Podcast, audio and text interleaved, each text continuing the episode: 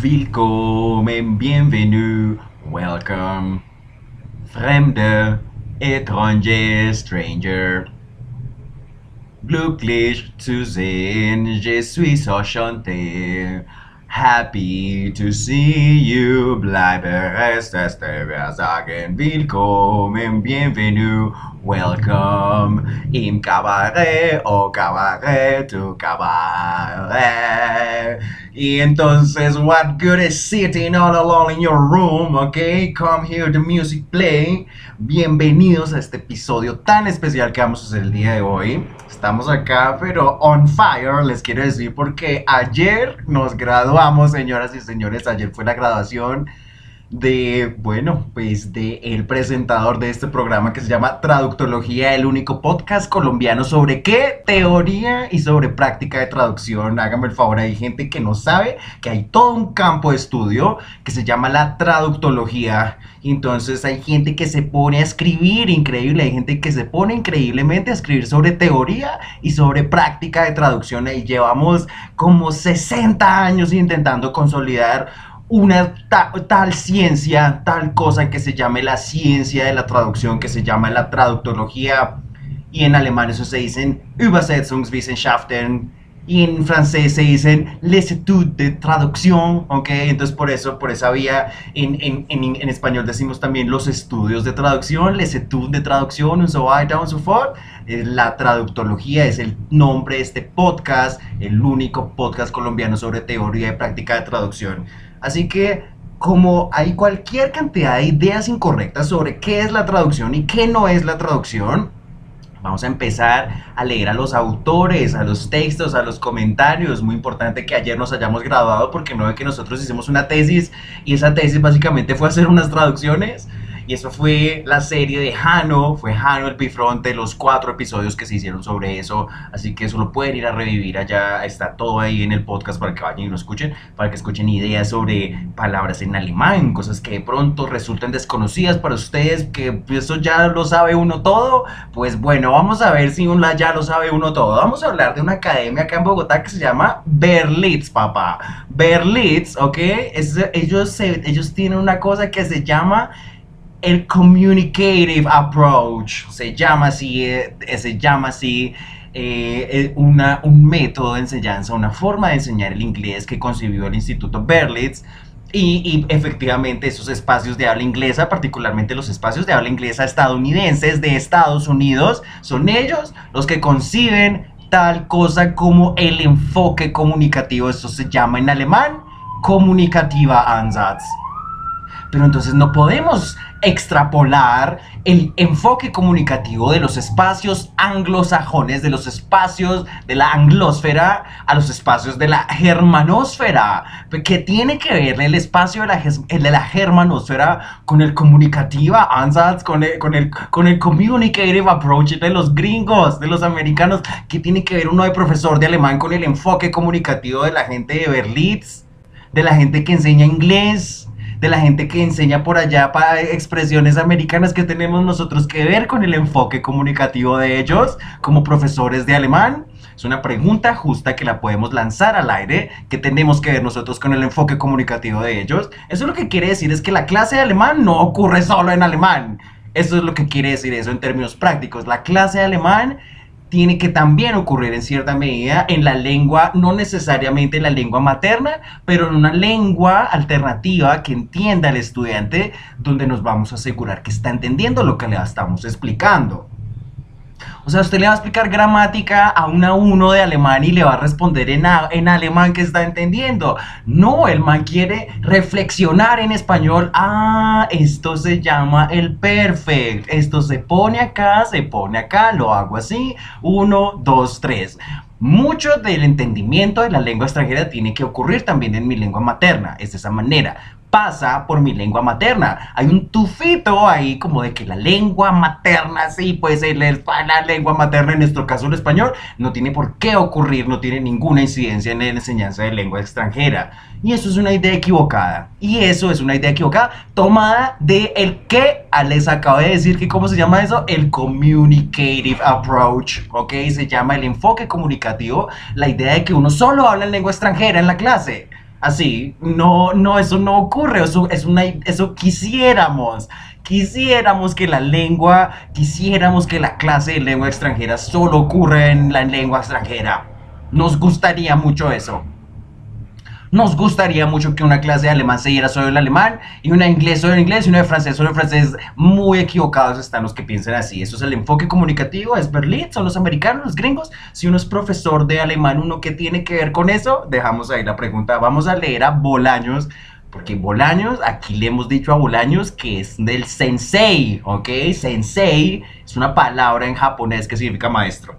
Vamos a leer la introducción del el último libro de Sergio Bolaños, que exacto, entonces está Bolaños, Oxford, Otero, Hurtado, un etcétera de, de autores, de textos, de comentarios que dicen que el mero acto de traducir es una estrategia de aprendizaje de lenguas extranjeras. Y aquí nos dedicamos a defender esa idea. Vamos a leer a Bolaños, dice la introducción del último libro de Bolaños, dijimos que ese se llamaba Teoría y Práctica de la Traducción, una aproximación metodológica. Aquí Bolaños nos habla como de, efectivamente, pues no es claro, de los postulados teóricos de los traductólogos, en fin, cómo se aplica eso, cómo se aplicaría en sí esos postulados al asunto del aprendizaje de lenguas extranjeras. Esa es la pregunta. ¿Cómo aplico yo los conceptos de la teoría de traducción para poder enseñar lenguas extranjeras más eficazmente. Se trata de eso nada más. Vamos a leer a Bolaños. Dice, tradicionalmente se ha presentado cierta distancia entre la teoría y la práctica de la traducción. Esto se debe, en primer lugar, al hecho de que no es fácil establecer vínculos que sean inmediatamente evidentes entre las disquisiciones teóricas y la actividad práctica de la traducción, ya sea como proceso de aprendizaje de esta disciplina o como una labor profesional propiamente dicha. La, consolidación de la traductología como área de saber independiente de otras disciplinas ya reconocidas como la lingüística y los estudios literarios se ve reflejada en el creciente número de programas de formación en pregrado y posgrado en el ámbito académico universitario, especialmente durante las dos últimas décadas. Asimismo, a pesar de los últimos desarrollos de la inteligencia artificial, especialmente del software para la traducción automática, sigue siendo necesario acudir a los intérpretes y traductores humanos para asegurar la comunicación interlingüística e intercultural. Eso quiere decir, el traductor de Google puede muy pelarlo, es lo que quiere decir esta frase. De igual manera, es claro que la traducción profesional sigue estándares de calidad muy altos que la diferencian del ejercicio esporádico y menos riguroso que se realiza en contextos de comunicación informal muy extendidos como por ejemplo las redes sociales donde por lo general no se revisan las traducciones propuestas de acuerdo con estándares internacionales de calidad. Por otra parte, igual que sucede en otras disciplinas de las ciencias humanas y sociales, Tampoco en la traductología existe un tránsito expedito y directo entre los postulados teóricos y su aplicación en las diferentes facetas de la actividad traductora, por ejemplo, la enseñanza de la traducción y la, interpretación, la crítica de la traducción, las ayudas informáticas para el ejercicio de la traducción, etc. Es necesario acudir a una fase intermedia de adaptación pedagógica de dichos postulados, así como reconocer que de la misma práctica traductora surgen propuestas que inciden de manera positiva eh, en un mejor resultado del ejercicio de la actividad. Este inconveniente de la aplicabilidad de la teoría también puede deberse a dos factores. En primer lugar, el grado de abstracción de lo que se discute teóricamente a veces es tan elevado que no tiene un correlato cercano con la actividad práctica. En segundo lugar, es posible que en algunos casos el teórico de la traducción no ejerza ni haya ejercido nunca la profesión de traductor. Esto profundiza la distancia entre el deber ser y el ser de la traducción, es decir, entre lo que se cree que debería ser y lo que realmente es la traducción en la práctica profesional. Es que hay gente que ya sabe qué es la traducción en la práctica profesional y te lo van a decir. Así, te van a decir qué es la traducción en la práctica profesional. Si te van a enseñar qué es eso, te van a decir. Bolaños aquí está diciendo, no, o sea, realmente no es claro qué es lo que debería ser la traducción y cómo se aplica realmente la traducción. Eso no está para nada claro. Sin embargo, esto no quiere decir que las reflexiones teóricas que no se basan en la práctica no sean valiosas o incluso necesarias, pero sin duda los postulados que se refieren directamente a la práctica o surgen de ella tienen mejores posibilidades de dar una repercusión más directa y clara en su ejecución. La propuesta pedagógica que aquí presentamos se basa en nuestro modelo traductológico dinámico, en el, en el cual la traducción se concibe como un acto comunicativo interlingüístico intercultural que tiene a su vez un nivel textual y otro contextual. Aquí dice Bolaños, un acto comunicativo interlingüístico e intercultural. Eso no es nada más y nada menos que el salón de clase de lenguas extranjeras. Ese acto comunicativo interlingüístico, ese acto comunicativo que también es intercultural, es el salón de clase de lenguas extranjeras, porque ahí qué es lo que está pasando en ese lugar. Dos códigos lingüísticos, dos culturas están teniendo allí lugar. Una persona que habla una lengua que está intentando aprender otra. Todo el tiempo estamos en el acto comunicativo interlingüístico intercultural que es dar una clase de lenguas extranjeras. Y cómo hacemos para, para llevar a cabo ese, ese acto comunicativo ah, mediante el acto de la traducción nos ayuda bastante pero el problema es que no nos dicen cómo se traduce de manera eficiente y correcta para incluso aprender a traducir de manera comunicativa, que aprendamos traducción también para podernos comunicar en las lenguas que intentamos aprender, ¿sí? Pero es que como dijimos, es que ya sabemos qué es la traducción en la práctica, como ya sabemos cómo se hace eso, sí, ya, ya aplicamos conceptos de traducción, ya te van a decir eso qué es. Entonces, bueno, sigamos acá con Bolaños. El método, el modelo traductológico dinámico cumple la, fusión de una, cumple la función de una especie de interfaz entre la reflexión teórica sobre el traducir y su aplicabilidad. En este caso, eh, la enseñanza de la traducción. Exacto, pues como enseñamos, digamos, traducción también con el propósito también de aprender la lengua extranjera, como lo dice Oxford como lo dice Hurtado, como lo dice Otero, como lo dice el mismo Bolaños, ¿ok? Nuestro libro está dirigido en primera instancia a la enseñanza y el aprendizaje de la traducción en el ámbito universitario, así como también a todas aquellas personas que mediante el estudio independiente están interesadas en mejorar su comprensión acerca de la traducción y optimizar su competencia traductora. Aquí uno de esos, ¿ok? A mí me interesa mucho aprender a traducir, optimizar mi competencia traductora para enseñarle a los alumnos cómo es que uno aprende alemán es que no es nada más. Los ejemplos y los ejercicios puestos en el libro, sobre todo en español, francés, alemán, inglés, así como en otros casos puntuales en latín, portugués, italiano, ruso, requieren un conocimiento al menos intermedio de las lenguas eh, correspondientes.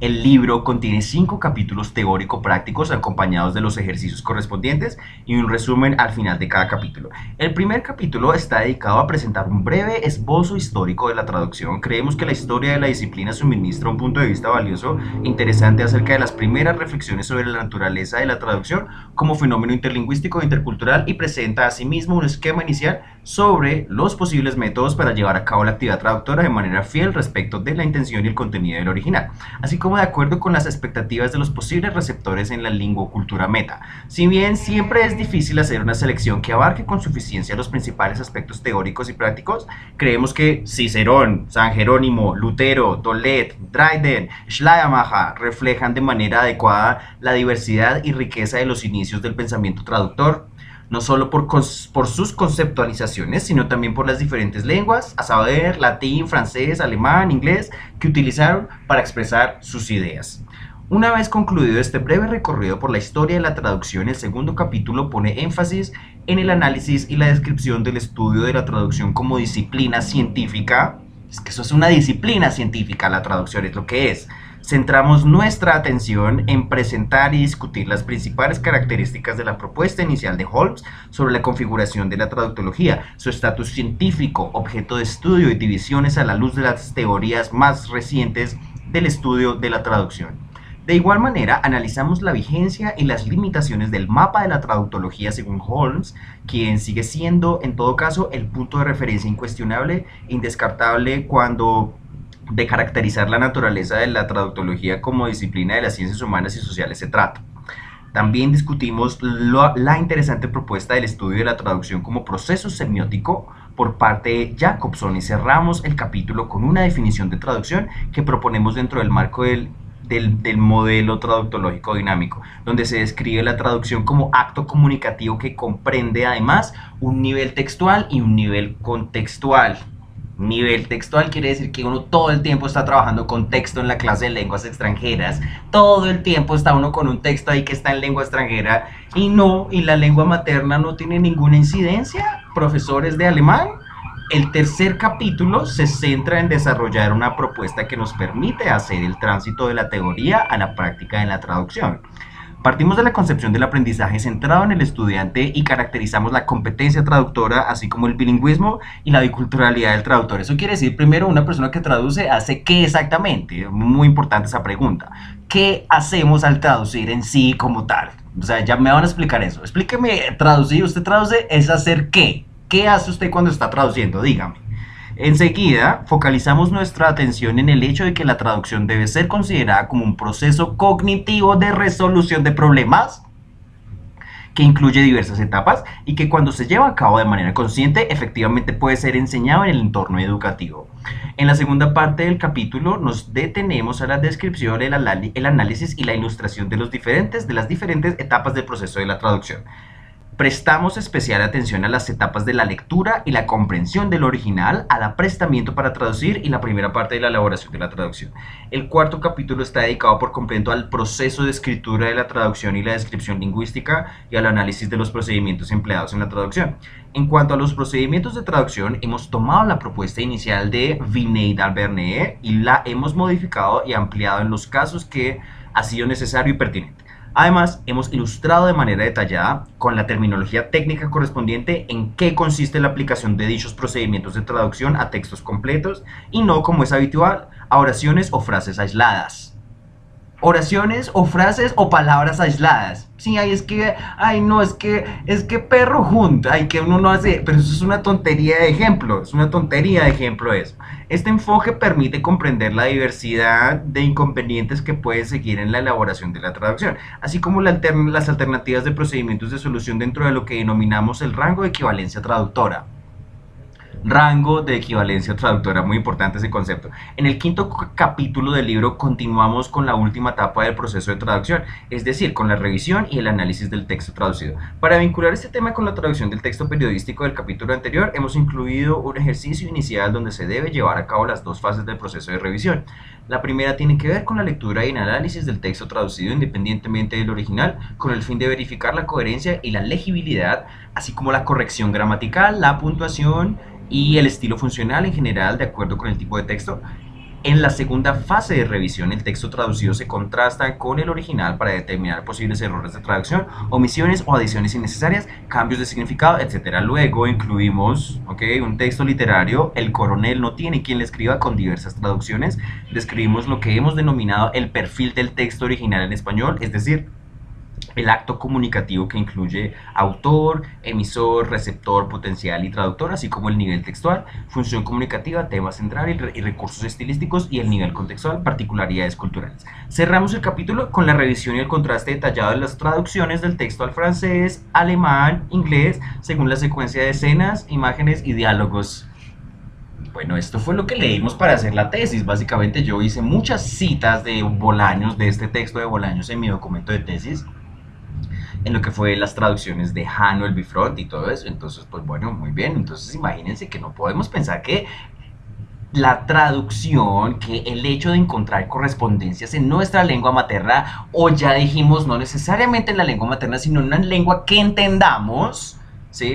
En una lengua que entendamos, pues hombre, eso se puede utilizar con, con un propósito específico, que es enseñar alguna cuestión gramatical, de vocabulario, en fin, habrán, habrán, habrán cosas, habrán límites también del acto de traducir, ¿sí? No será la estrategia más puntual, más, más, más, no será, la, no será la mejor estrategia, porque de todas maneras, ¿qué es la mejor estrategia de aprendizaje de lenguas extranjeras? La gente, la gente quiere que uno le diga eso. ¿Cuál es la mejor estrategia de aprendizaje de lenguas extranjeras? No, estudie, esto nos toca ponernos a estudiar, y eso tiene que ver, es más bien con nuestra pereza judeocristiana y grecolatina, le quiero decir, tiene que ver con la pereza judeocristiana y grecolatina, ¿ok? Que no, ninguna inteligencia artificial nos va a quitar la pereza. Es así de simple, ninguna inteligencia artificial nos va a quitar la pereza, así que ni siquiera el traductor de Google, ¿ok? Entonces, bueno, no podemos pensar que la traducción no tiene, que, no tiene ninguna incidencia en el salón de lenguas extranjeras, en la clase, un profesor, una persona que sabe idiomas, que sabe lenguas, probablemente los aprendió en una gran medida porque, porque lo asoció a algo con su lengua materna o si no, alguna lengua que sabía. Pero ese proceso de que ah, incidían ahí no solamente la lengua extranjera, sino otra, eso siempre pasa, siempre sucede que hay lengua 1 y lengua 2. Y la lengua 1, la L1, la Muttersprache, hemos dicho que está abandonada por Dios, como dice el Quijote. Abandonada por Dios, la lengua materna abandonada por Dios. En alemán eso se dice God verlassen. Y en inglés se dice God forsaken. The God forsaken mother tongue, ¿ok? La lengua materna olvidada por Dios, como si no tuviera ninguna incidencia el hecho de que ya hablamos una lengua antes de la otra lengua que estamos intentando aprender se han conectado o a los espacios donde interactúan las lenguas y los pueblos y las culturas, los espacios de Bolaños, Oxford, Otero, Hurtado, los espacios de la teoría y la práctica de traducción, de la enseñanza y el aprendizaje de lenguas extranjeras, de las estrategias, de los métodos, de las técnicas, de los procedimientos de traducción, de los problemas del aprendizaje de lenguas mediante el acto de traducir Si te encuentras en Colombia, puedes enviar una donación al número de NECI 323-232-9394. Repito, si estás en Colombia y estás escuchando Traductología, el único podcast sobre teoría y práctica de traducción, te quedamos infinitamente agradecidos por cualquier aporte, cualquier donación. Si estás en Colombia, puedes enviarme una donación al número 323-232-9394. 323-232-9394 donaciones a Neki para el podcast que se llama Traductología en Spotify.